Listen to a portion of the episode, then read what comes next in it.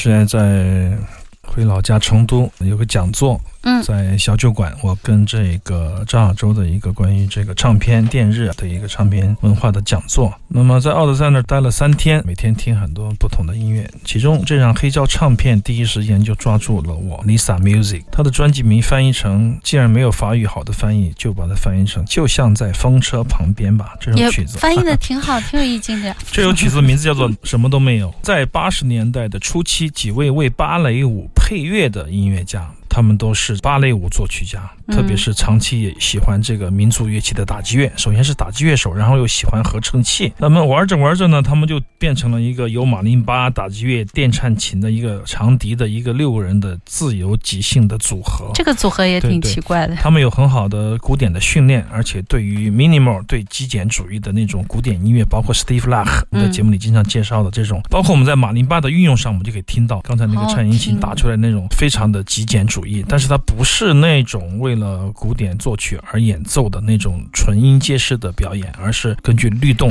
不断的重复，进入了一种迷幻的迷离的气息，带有很强烈的极简主义的一种艺术的味道，再加上对打击乐和民族器乐的运用，这个乐队就显得在现在听起来就觉得哇，当年能做出这样的音乐啊，这种而且音色控制的很好，对对对，确实每个人都有非常好的技术和意识，留有音乐的空间。那么这个唱片至今也没有卖完，首版的唱片，但毫无疑问是非常自由和充满在书店是吧？对，不是。那我要买。奥德赛那买。哦哦，我帮你采购。好的，奥德赛给我我一张啊。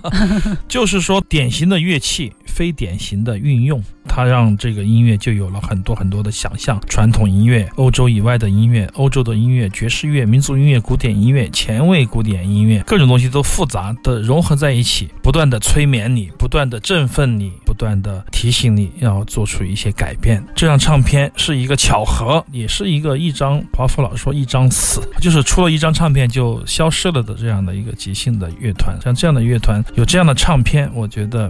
是非常好的记录，它填补了一些空白，不断的在填补空白。这些挖掘的出版，包括也有很多的法国的新音乐的再版，也是这样的。他会觉得哇，那个时候的音乐原来还有这么多的面相，他们一直都在那里，只是没有被发现。没有比这种感觉更好的了。这首曲子的名字叫《没有什么》，但好像又什么都有，有那个年代的非常浓郁的探索的气息、实验的气息，还有美好的气息。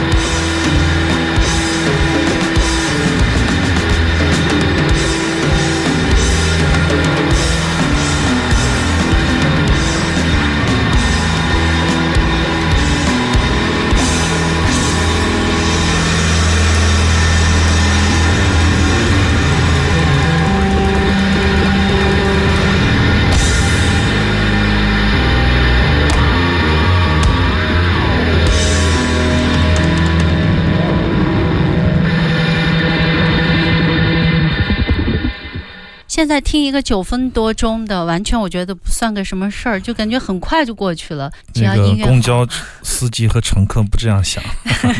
如果放在十五年前，我播送一个八分钟的一层杏红，刘谦就会跟我说：“咱们是不是有点过分啊？太长了。”对我就会中途不断的问阿飞：“哎，我们可以说话了吗？”嗯，但是这种感觉在改变。现在的听众也好，包括我们自己也好，当你觉得非常需要这种长时间的听某一首曲子的时候，因为它可能在不断的铺排，在递进嘛，你慢慢的才能听出味道。陷进去的时候，你就不想再走出来了。那么这是 Faust 一张即将要出版，还没有百分百确定要出版的唱片。是这样的，在出版了一系列的唱片之后，刘英有一天告诉我：“哎，我现在可以开始混浮士德了。”啊，因为他已经说了四年嘛，都说每一年都说过年的时候混，安静的时候混。实际上我也不清楚什么状况，但是他有一天跟我说我可以混了。他说我现在对混音包括母带的感觉和技术上的处理跟以前完全不一样了。以前我都是都是摸着石头过河，有一些东西不确定是不是那样，但是又好像是这样的，我没好跟你说。但是现在我可以。肯定的告诉你，我可以做这个唱片了。对这小伙心里还挺有数的。这是非常让我期待的一次，我觉得是一次宣言吧。就是说，在硬件不断的跟随着技术的进步而变好的情况下，他终于找到了自己的方法，终于有信心跟这样一支伟大的乐队一次伟大的现场来做一个对话、即兴对话再造。一个服饰的，那么这张唱片我就说好吧。我的同事 PG 先写信说：“哎，我们好久不见，我们想出个唱片。”他说：“好啊，好啊。”他说：“非常好，我们自己也混了一个这个唱片。” 当时我就脑门一激灵，我说：“你混混的时候也没跟我说一声啊？”然后他说：“他说当然了，我们也想要听这个刘音到底是。”怎么回事儿？我们就会回信说，那你能不能把你们混的给我们听一下？因为以前我们约好了，不管在德国出版还是在中国出版，我们都会一起来制作这个唱片嘛。他就说我发给你吧。结果发回来，我跟刘英一听，完全不是浮士德的这个现场。我就问那个 J.P. 那个贝斯手，也是主脑人物，他就可能有点迷糊了。后面刘英仔细一对比，是第二天的会议指挥的八个乐手的大即兴的现场。哎，我还记得那个大即兴。对，听了一下，其实我觉得。不是特别的满意，我就说好，我就说我们想混你们乐队这专场的，专场的。他说好吧，他说让那个刘英混一个过来，我们听一下。然后刘英就一天就混了两首曲子发给他了。那他非常激动的回信说，请向我向这位刘英致敬。啊，我们对音乐上百分百的非常非常完美的混音，对对，百分百的没有意见了。现在我们讨论其他的问题吧。就是我史上跟音乐家对接最困难的、最煎熬的，就是匈牙利的 Akash，他几乎是把整个专辑再造一遍。但是确实在现场，我们当时贝斯出了一点问题嘛，在他的耳朵里。可能是非常非常不好的一个情况，在我们耳朵里可能还算 OK。所以说，由于这样的一种偏差，使得后期的过程极其的漫长。但 Faust 的这个是一秒钟就搞定，所以说刘英确实。对对对，现在他的技术非常非，他对这个混音的认知，乃至于从流行乐里面偷学各种技术啊，这个过程这几年，包括我呀、思琪啊、包括陈胖啊、空空啊，我们都见证了他这个过程。比如说他当年混这个加列宁后。面慢慢的混，马莫尔是马莫尔各种返场，mask 混着混着混着，你就感觉到他有一种自己的精气神注入到这个唱片里去了，这种感觉不能再美好了。所以说他非常自信的时候，就是必须要说出来的时候。所以这个唱片我们争取在九月前出版吧，因为大家都已经同意了出版，而且在音乐上。在音质上，在已经不需要有任何的沟通了，所以说刘英可以特别大胆的放手去做他想做的事情。在这个唱片里，我们听到这首曲子，包括辉野静二的吉他，它像一个巨大的网，噪音之网，照着这个中间的律动的贝斯和鼓，非常非常的有意思的一种环境。其实跟现场是不一样的，现场的会议的吉他是很突出的，但刘英的做的把这个吉他做的非常的太空，巨大的那种浪潮裹挟着。打击乐和贝斯，那么合成器的这个木格的电子的效果器的声音从左右四周悄悄地蔓延过来，这种立体的感觉只有刘英能做到，而且他给予了这个现场无与伦比的张力和不同。就是说，我们常常说，我们的唱片不仅仅是现场的还原，更多的是一次艺术上的再造。